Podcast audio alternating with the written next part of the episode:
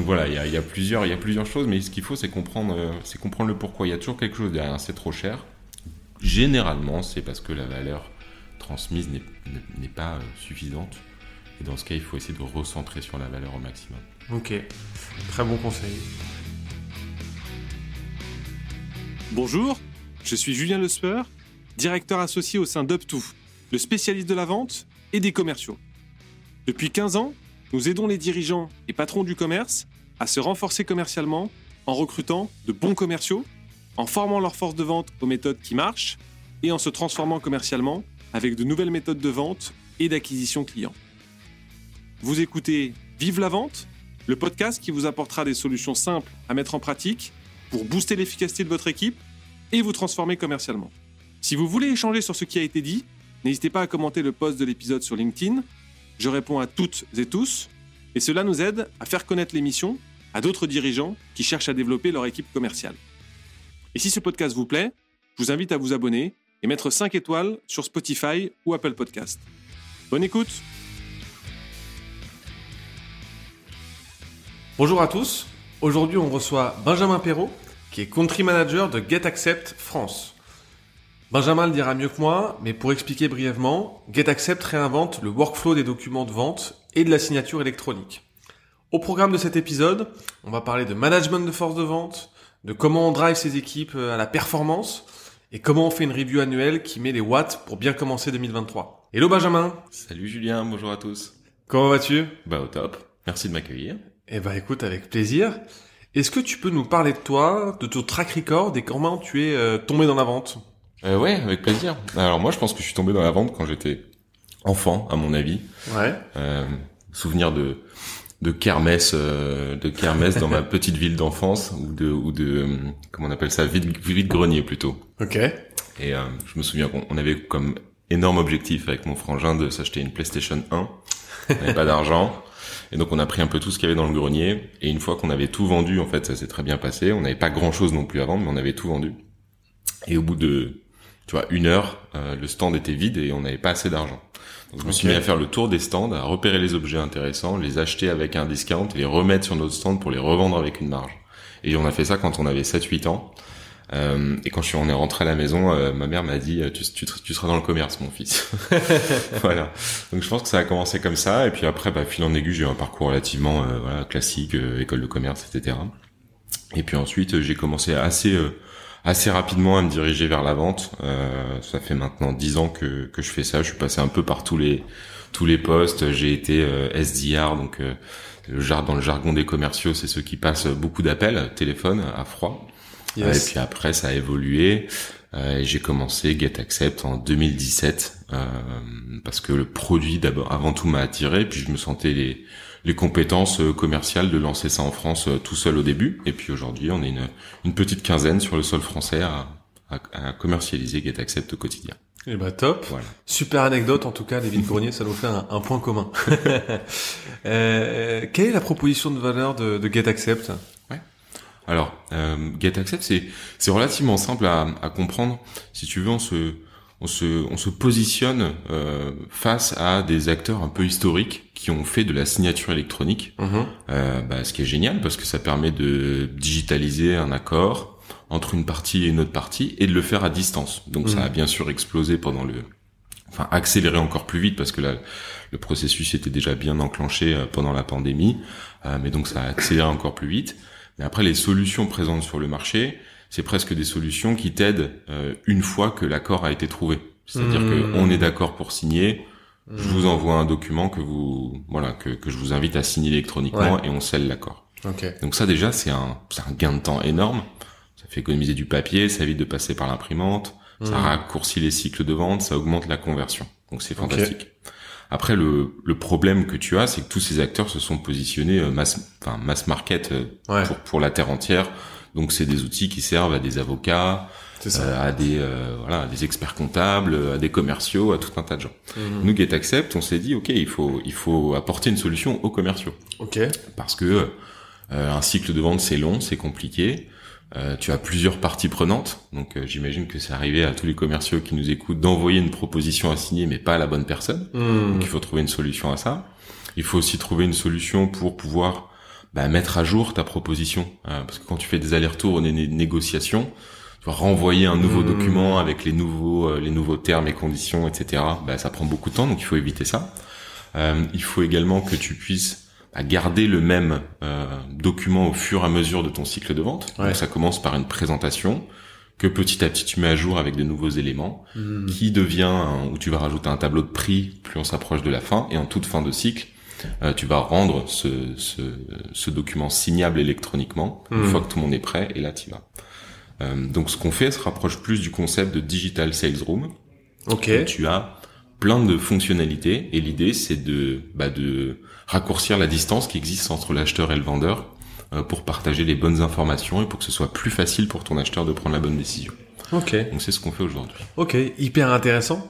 Et euh, alors moi j'ai regardé en amont bien évidemment euh, ce que vous faisiez.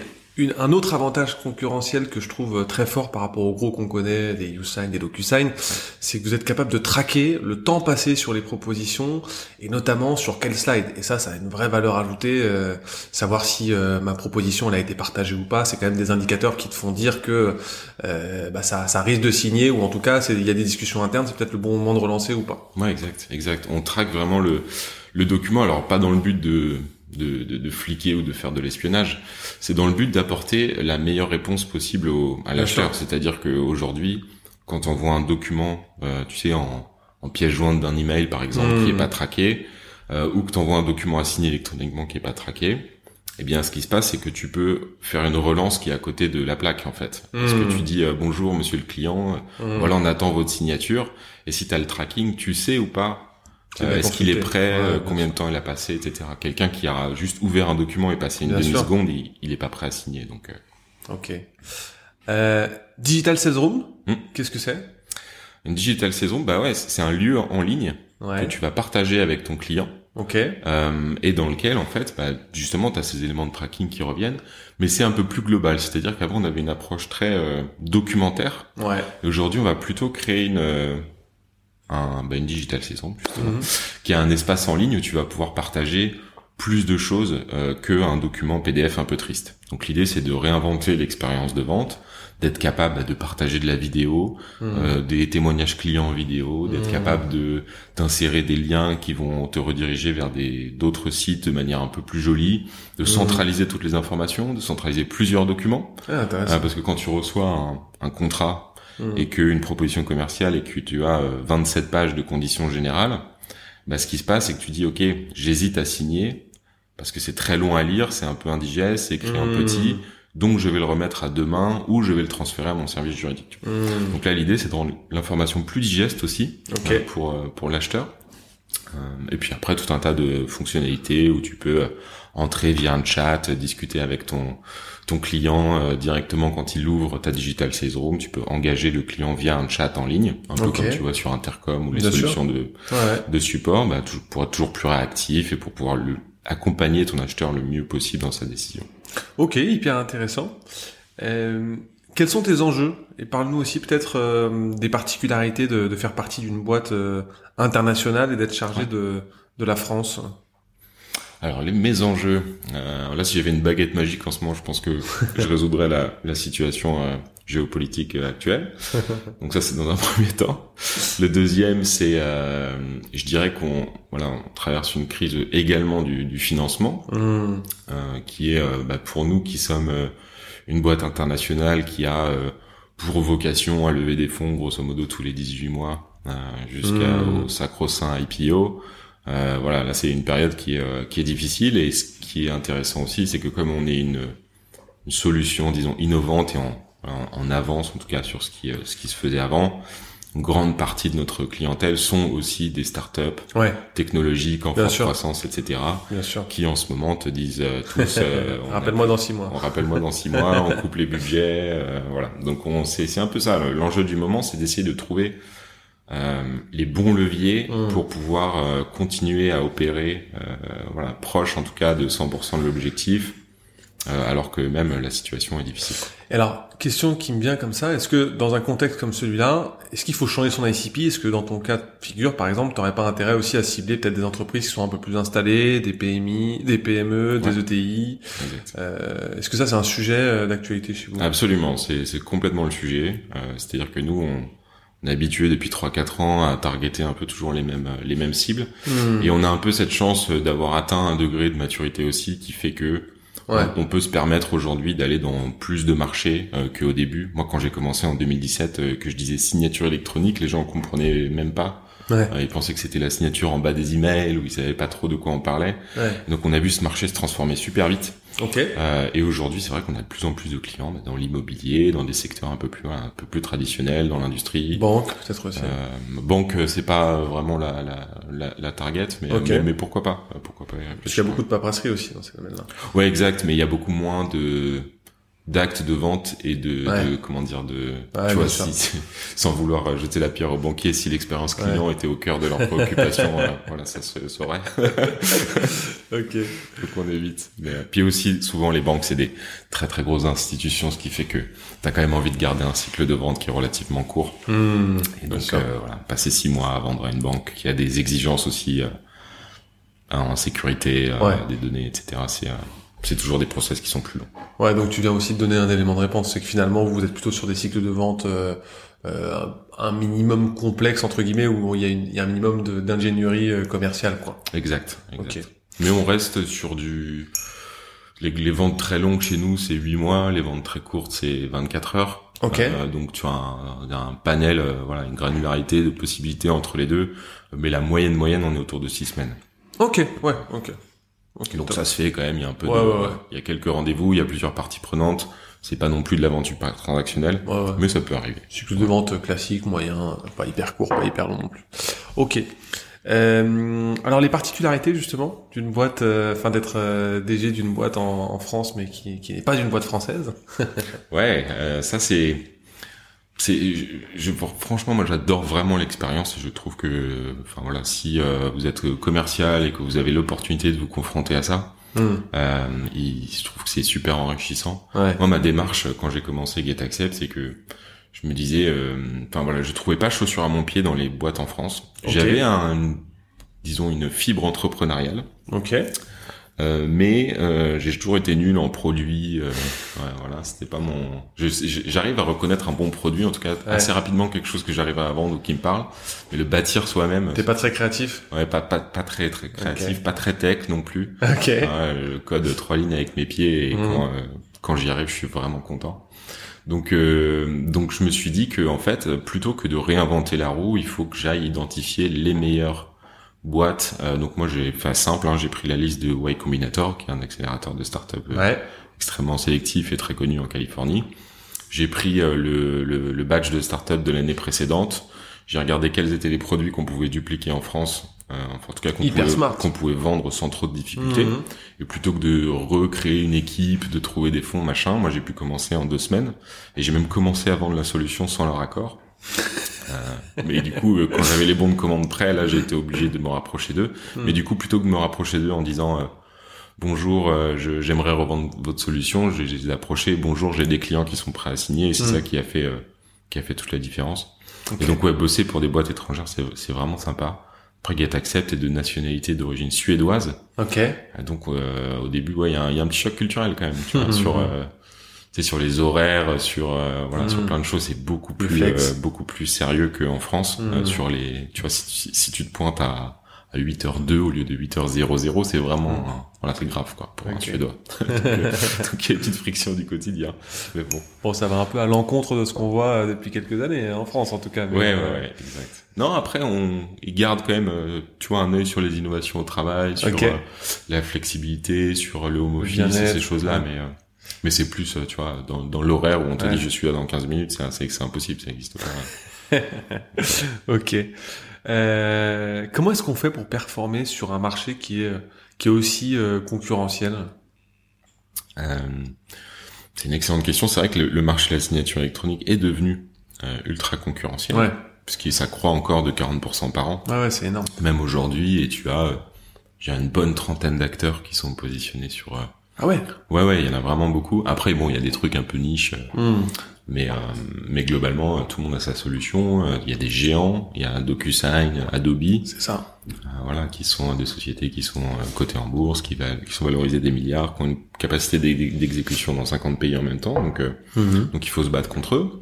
Mhm. À la fois des startups très bien financées, Ok. Euh, donc il faut aussi se battre contre eux. Et je dirais que la clé, c'est de déjà de, de on a la chance d'être très différencié niveau produit, niveau cible. C'est-à-dire que enfin c'est toujours plus simple de vendre une solution qui est faite pour les commerciaux, faite par des commerciaux à des commerciaux, que sûr. de se dire ok, euh, je vends un concept en soi à l'intégralité des boîtes du monde. Hmm.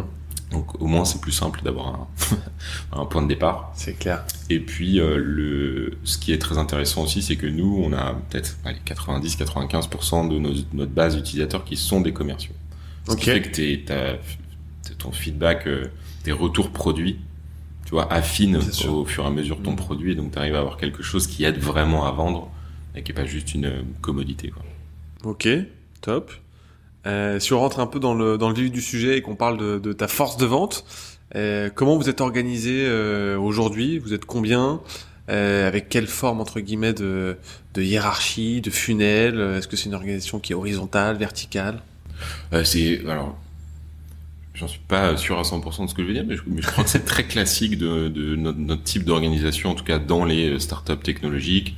C'est-à-dire que tu as euh, euh, en tout début de funnel, donc de l'inbound et de l'outbound, donc soit des gens qui se dirigent vers ton site web, qui font des demandes en ligne, des demandes de contact, des demandes de démo, Hmm. soit de l'outbound, c'est des gens chez nous qui vont euh, bah, tout simplement prendre leur téléphone et essayer de décrocher un maximum de rendez-vous Hmm. ou qui vont se déplacer sur des salons ou autres pour remplir le début du funnel.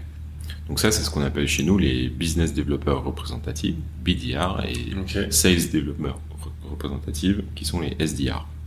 Et ceux-là gèrent plutôt euh, l'entrant, et les autres font plutôt le, le sortant. Ok. Euh, ensuite, une fois que c'est fait, le, le rendez-vous est pris, le client avance avec un account exécutif, donc c'est celui qui va être euh, qui va être en charge de, euh, bah, de présenter la solution, de récolter le besoin, de faire la découverte, etc., etc., jusqu'à ce que euh, le deal avance à une phase de, de closing. Parfois, on a des solutions ingénieurs qui peuvent rentrer dans la boucle, puisque notre produit se complexifie. Et avec, euh, bah, dans le monde où il faut tout automatiser, etc., on a besoin de pas mal de connaissances euh, produits pour pouvoir délivrer ce que voulait le client. Pardon. J'espère que j'ai pas fait péter un tympan. Euh, et donc, euh, et donc, euh, j'en étais aux, aux accounts exécutives qui Mm. vont jusqu'à la signature. Et une fois que c'est fait, Customer Success Manager qui entre dans la boucle, Ok. voilà, qui a un peu plus une vision euh, voilà, service, euh, qui euh, met en place la solution chez le client, qui fait la formation, etc.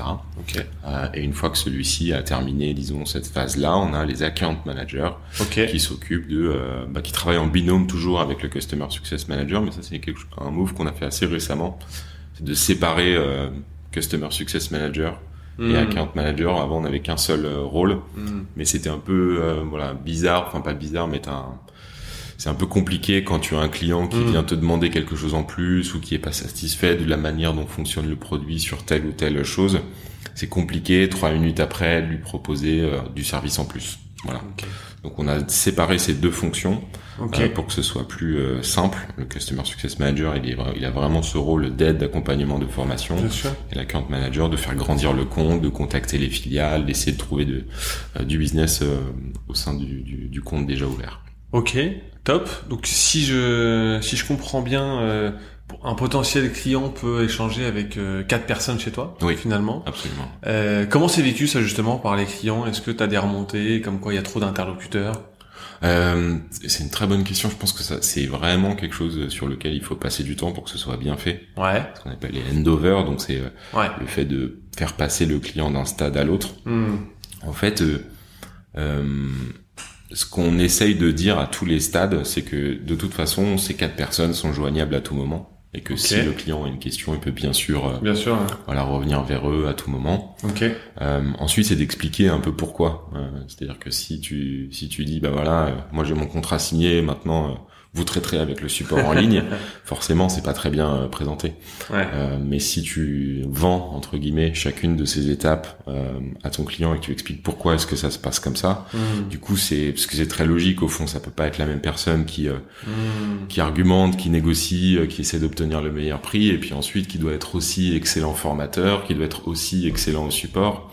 C'est pas possible d'avoir cette même personne qui sera disponible 24 heures sur 24 euh, sur intercom euh, en ligne pour t'aider à résoudre euh, un éventuel problème ou euh, ou résoudre une incompréhension que tu as eu face au produit. Mm. C'est pas possible en termes de temps et de disponibilité. Donc en fait, il, pour avoir clair. le meilleur service possible, à mon avis, t'es obligé de le, le diviser.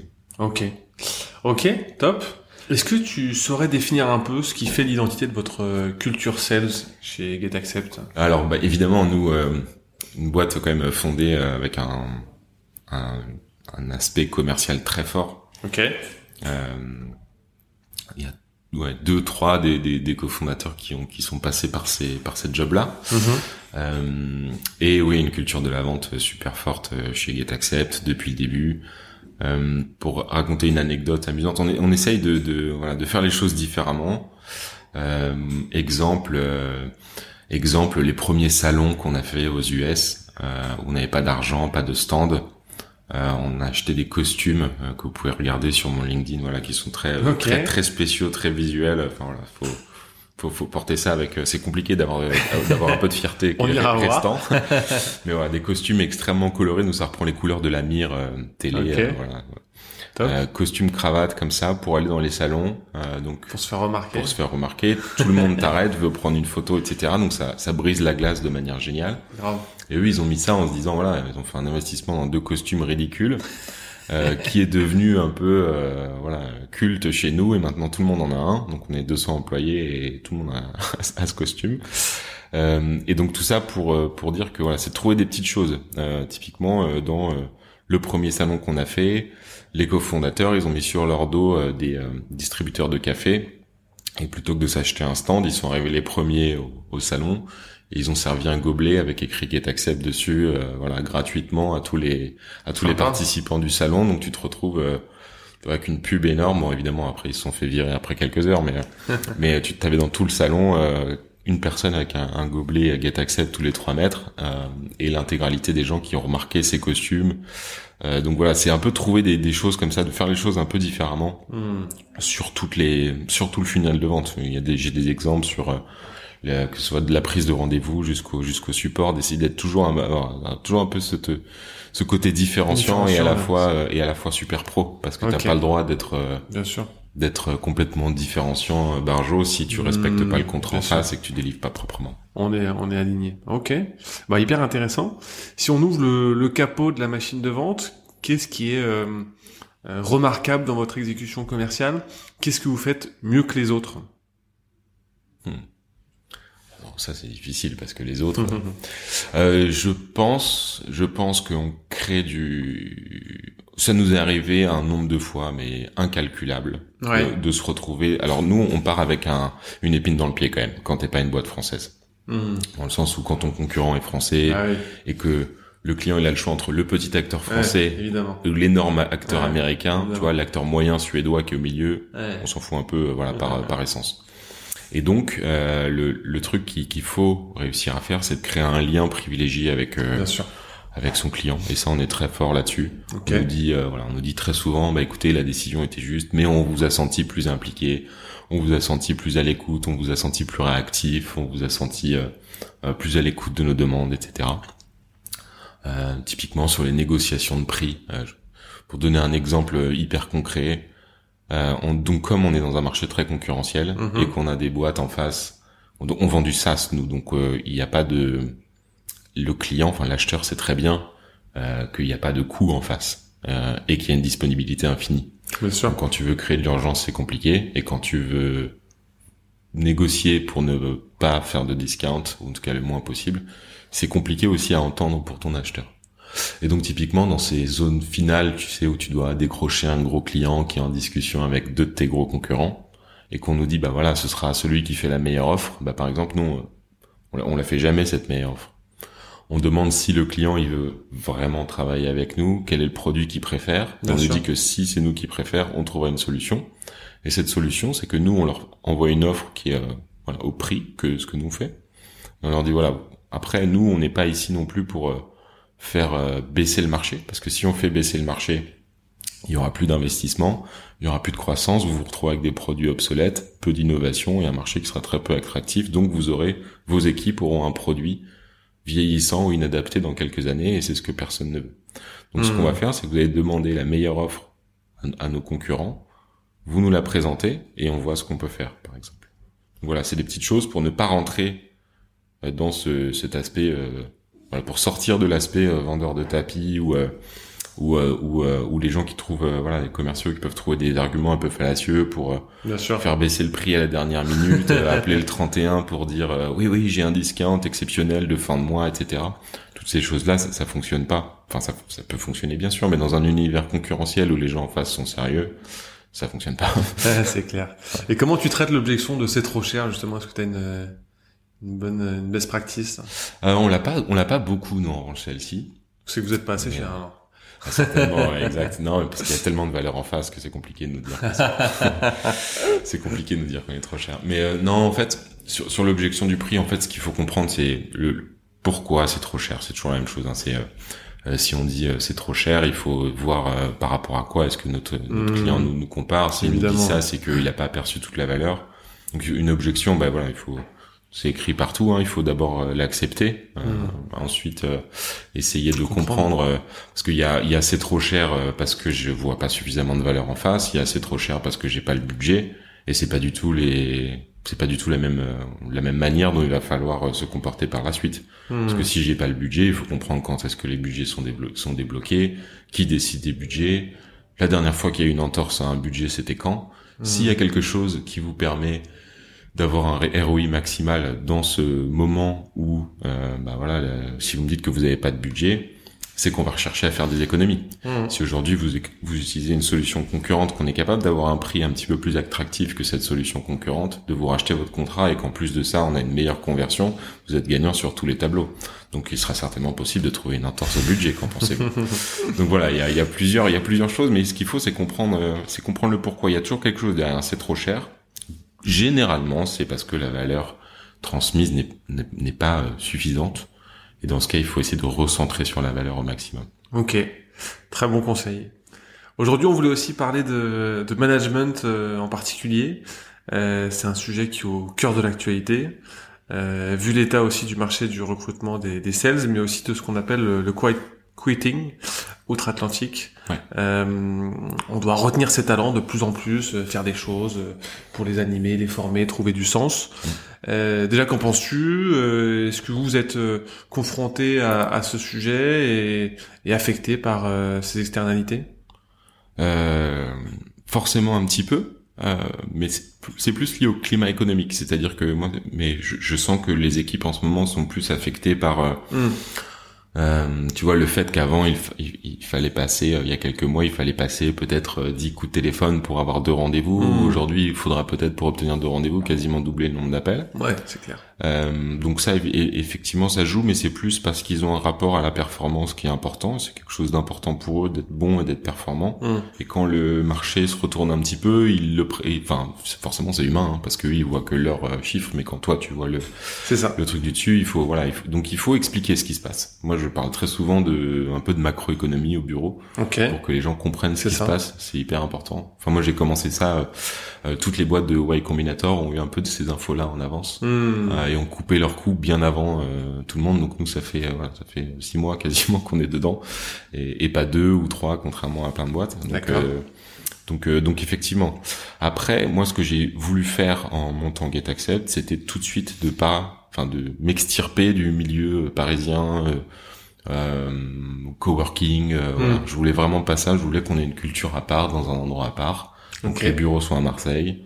Ils sont au soleil. Une autre raison aussi, c'est que je savais que j'allais avoir à recruter des commerciaux euh, euh parfois juniors. Hmm. Euh, à Paris, moi j'avais le souvenir d'avoir bossé dans des boîtes où des gens très jeunes qui commencent leur carrière euh, et qui doivent se taper une heure et demie de transport le matin, une heure et demie le soir, qui doivent mmh. dans un logement qui est très petit mmh. et qui vont passer une centaine de calls toute la journée, c'est très très difficile. Donc moi je me suis dit, bah, dans un endroit au soleil, les gens pourront venir en 5 minutes à pied. Dans mon équipe, euh, il y a plein de gens qui ont moins de 30 ans qui sont propriétaires de leur logement principal. C'est aussi une fierté, tu vois, d'avoir d'avoir mis ça. Bon après Marseille c'est pas cher. Mais mais, euh, mais, du coup euh, du coup il y avait vraiment cette volonté là de faire les choses un peu différemment. On est ben, on est la seule euh, start-up tech étrangère basée, basée, à Marseille. Donc ça questionne énorme les, les investisseurs. T'imagines même pas qu'est-ce que vous faites à Marseille, pourquoi on est à Marseille, pourquoi on n'est pas à Paris, etc. Mais aujourd'hui, tu vois, dans une situation comme celle qu'on vit en ce moment, je voilà je, je, suis super content de ce choix. Euh, parce que même si tout va mal à Marseille au moins bah t'as le soleil. Euh, si t'as eu une mauvaise journée tu peux aller te baigner après. Tout est accessible à moins d'une heure. Tu peux aller faire du ski du vélo de la rando euh, le week-end sans problème et donc donc voilà être capable en fait d'avoir cette ce cadre de vie ultra positif bah ça ça permet de faire retenir les talents ok euh, ok, bah top. Je suis pas sûr que tout le monde va aller s'installer à Marseille, mais en tout cas, on retient. Euh, Après, l'idée c'est pas Marseille ou autre, hein, mais l'idée c'est de se dire voilà, essayer de faire les choses un peu différemment. Ouais, bien sûr. Euh, quand t'as un projet ambitieux, ça peut être par la géographie, ça peut être par un, milliard de choses, c'est un milliard de détails, mais euh, parfois c'est possible, parfois ça l'est pas. Mais ce qu'il faut retenir, c'est d'essayer de faire les choses différemment des autres, parce que si tu proposes le même job avec le même niveau de stress dans le même environnement que tout le monde, ça va être compliqué de faire la différence à la fin de la journée. ok. Euh, alors dans le dernier épisode du podcast, on a reçu euh, Caroline Francia justement qui nous a parlé euh, d'un contexte euh, un peu d'austérité. Et, la question que je vais te poser, c'est comment tu fais pour continuer à motiver tes équipes alors que c'est compliqué de, de vendre, c'est plus dur même qu'il y a six mois ou qu'il y a un an. Donc comment tu fais pour les maintenir vraiment motivés et sur le pont? Ouais, c'est un sujet que j'adresse depuis bien sûr plusieurs mois maintenant l'idée générale, c'est de se dire quand la bah, quand la liquidité, euh, enfin ça a commencé un peu par cette crise de la liquidité, euh, euh le fait que mmh. c'est très difficile de lever des fonds, etc. Bien sûr. Euh, c'est, je crois que c'est Warren Buffett qui dit ça. Quand la liquidité s'en va, euh, tu vois qui est-ce qui nageait avec un maillot de bain. Qu'est-ce qui m'a gêné Donc, donc, euh, donc aujourd'hui, nous, ce qu'on se dit, c'est voilà, il faut continuer à, à, exécuter de la meilleure manière possible, à rajouter de l'efficience à tous les instants, et quand, mm. et quand le, le schéma va se retourner, on, se rendra compte que on a pris de l'avance sur un sur un million de sujets. Mm. Euh, après, on est un peu habitué. Enfin, depuis qu'on a commencé, il y a eu le Covid, il y a eu des crises internes, il y a eu, euh, on est passé en full remote, on a ouvert des pays qui ont planté, on a, hmm. évidemment, c'est, t'as, t'as un milliard de succès, et puis t'as aussi un milliard d'échecs en même temps. Bien sûr. Donc nous maintenant, là, le monde peut s'écrouler, on a l'impression qu'on sera toujours en train d'opérer et que, et que voilà, ça nous a forgé toutes ces crises successives. Donc, euh, donc on arrive à rester motivé. Ok. On y arrive, on y arrive. Euh, ok, on, sait que c'est aussi important de parler d'environnement de travail, t'en parlais à l'instant, mais est-ce que tu as des tips pour euh, bien prendre le, le, pouls de tes équipes, de tes collabs, euh, sur comment euh, récolter du feedback, comment en donner, que ce soit en termes de KPIs ou autres, de body language, etc. Alors, nous, en termes d'organisation, dans toute l'entreprise, le manager fait un one-one tous les mois avec avec euh, la personne ou l'équipe qu'il a qu'il a en charge mhm. euh, de faire progresser. Euh, donc dans, après c'est comment tu le fais tu vois mhm. et dans ce format on essaye toujours on travaille avec euh, donc la méthode OKR ok donc l'idée générale c'est de se dire notre boîte a des valeurs et a des objectifs comment est-ce que tu te situes par rapport à l'alignement de tes objectifs personnels avec les objectifs de la boîte mhm. et comment est-ce que tu agis en fonction des valeurs de la boîte. Parce que quand tu es une, une entreprise euh, avec un focus sales extrêmement prononcé comme la nôtre, tu as vite fait de tomber dans la performance commerciale pure, ouais. euh, qui, si tu prends les choses individuellement et que tu prends ça comme un sport, etc., euh, peut avoir tendance euh, à euh, générer des comportements de type euh, non euh, ce lead est à moi non ce territoire est à moi euh, ce client m'appartient ce genre de trucs qu'on veut pas entendre en tout cas qui vont pas dans le sens de l'organisation donc le fait d'être extrêmement performant individuellement passe toujours quelque part par le fait de d'être au-dessus des autres ou d'écraser les autres tu peux le mmh. regarder dans le sport tu peux regarder mmh. à très haut niveau comment un sportif se comporte avec un autre c'est rarement extrêmement amical tu vois ça mmh. arrive hein, il y a des personnalités comme ça mais mais au global, tu peux pas avoir une équipe de 30 euh, euh, commerciaux ultra performants avec tout le monde qui est des team players. C'est très difficile. Mmh, bien sûr. Et donc, euh, et donc, t'es obligé de mettre des choses comme ça en place. T'es obligé de mettre des choses comme ça en place et de faire comprendre aux équipes que oui, la performance est au cœur de ce qu'on a envie d'atteindre, Mmh. mais que la performance sans l'alignement avec les valeurs et sans que tu aies préalablement établi des objectifs qui sont en ligne avec ceux de la boîte, eh Mm. bien, ça va pas fonctionner. Bien sûr. Euh, et donc, d'ailleurs, on a un petit cadeau pour vous. Ok. Euh, c'est euh, on, Cool. va vous, on va vous partager euh, on va vous partager un template euh, qui euh, qui euh, est un peu enfin qu'on a un peu réfléchi avec Up2 et GetAccept et l'idée c'est de proposer un template de success ou de performance review vous pouvez l'appeler comme vous voulez revue de performance annuelle euh, qui permet de mettre ce que je viens de dire voilà, en pratique Ok. euh, c'est de se dire une fois par an, on se dit ok, euh, comment est-ce que tu as réagi par rapport aux valeurs de la boîte? Est-ce que tu as été, euh, je sais pas, ça peut être team player, ça peut être, enfin après à définir en fonction de, de Mmh. la vision de l'entreprise et il faut que ce soit aligné avec euh, ce que vous faites et votre business évidemment, Euh, et de se dire comment est-ce que voilà l'employé et le manager évoluent par rapport à ces choses-là et aussi de récolter du feedback euh, manager parce que c'est vrai que on, on a tendance à le dire oralement chez sûr. nous, mais il faut parfois écrire les choses noir sur blanc et dire de quoi on a besoin, de quel type d'accompagnement j'ai besoin pour être plus performant de la part de mon manager. Mmh. Euh, Qu'est-ce que j'ai pensé de son année à lui, euh, ce genre de choses. Et c'est intéressant de, moi par exemple, comme j'en fais passer euh, bah, de nombreuses, si je vois trois choses qui se recoupent, ben, je me dis facilement, ok, moi pour être meilleur en tant que manager, je dois travailler sur ça. Donc voilà, c'est le petit cadeau. Hyper intéressant, donc on, on le partagera à, à nos invités bien évidemment, à nos auditeurs bien évidemment. Et en fait le thème c'est comment euh, comment faire une review annuelle qui, qui met des watts euh, pour bien commencer euh, 2023 puisqu'on est en plein là dans la phase des, des entretiens annuels, ça tombe ça tombe pile au bon moment. Donc euh, merci pour ce beau cadeau Benjamin. Si on parle de machine de vente maintenant, euh, selon toi, quels sont les chiffres qui te font dire que tu as une super machine de vente? Euh, une très bonne question ça. Parce que on pourrait se dire le taux de closing par exemple, on pourrait Mm. se dire ça c'est le l'indicateur, mais moi je crois pas parce que quand c'est trop fort, ton taux de closing, bah, ça veut juste dire que bah, t'as pas assez de leads en fait. C'est Tu vois. ouais. Et puis aussi, j'ai euh, j'ai vécu euh, voilà des, des, des expériences avec euh, différents commerciaux où tu en as qui ont des super super euh, souvent ceux qui ont des très très forts taux de closing, ils sont euh, comment dire, ils font pas des ventes si précises que ça. C'est-à-dire que quand c'est trop élevé, ça peut être tendance à être euh, une grande partie de ces ventes qui sont des ventes un peu arrachées. Hmm. Euh, c'est-à-dire qu'on n'a pas vraiment mis euh, le, le- la proposition de valeur parfaite entre les mains du client, on voulait juste un papier signé. Et ce qui se passe quand tu fais ça, c'est que tu as un taux de churn après, enfin un taux d'attrition ou de clients mécontents ou qui partent, euh, qui euh, monte en flèche. Mhm. Euh, donc, euh, donc j'ai envie de te dire, le taux de closing, il faut être très vigilant là-dessus, à ce qu'il soit pas trop et pas trop bas non plus. Donc c'est un équilibre à trouver, fonction de ta stratégie.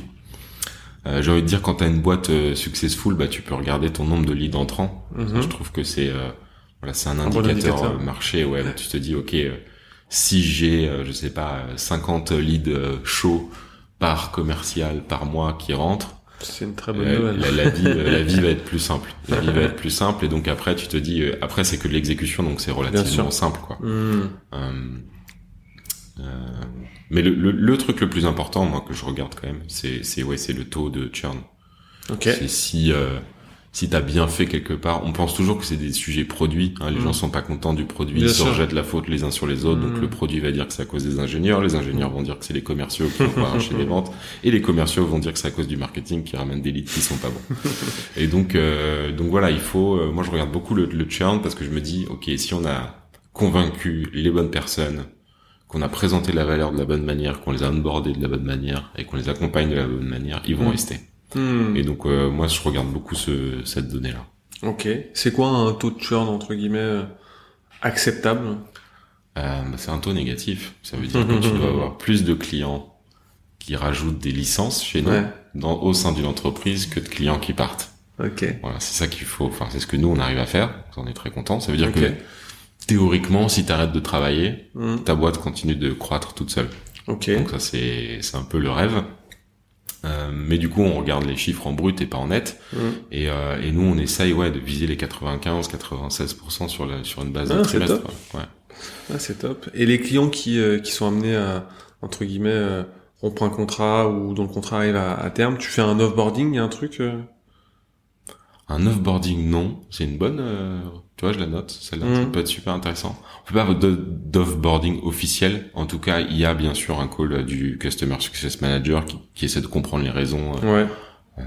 etc.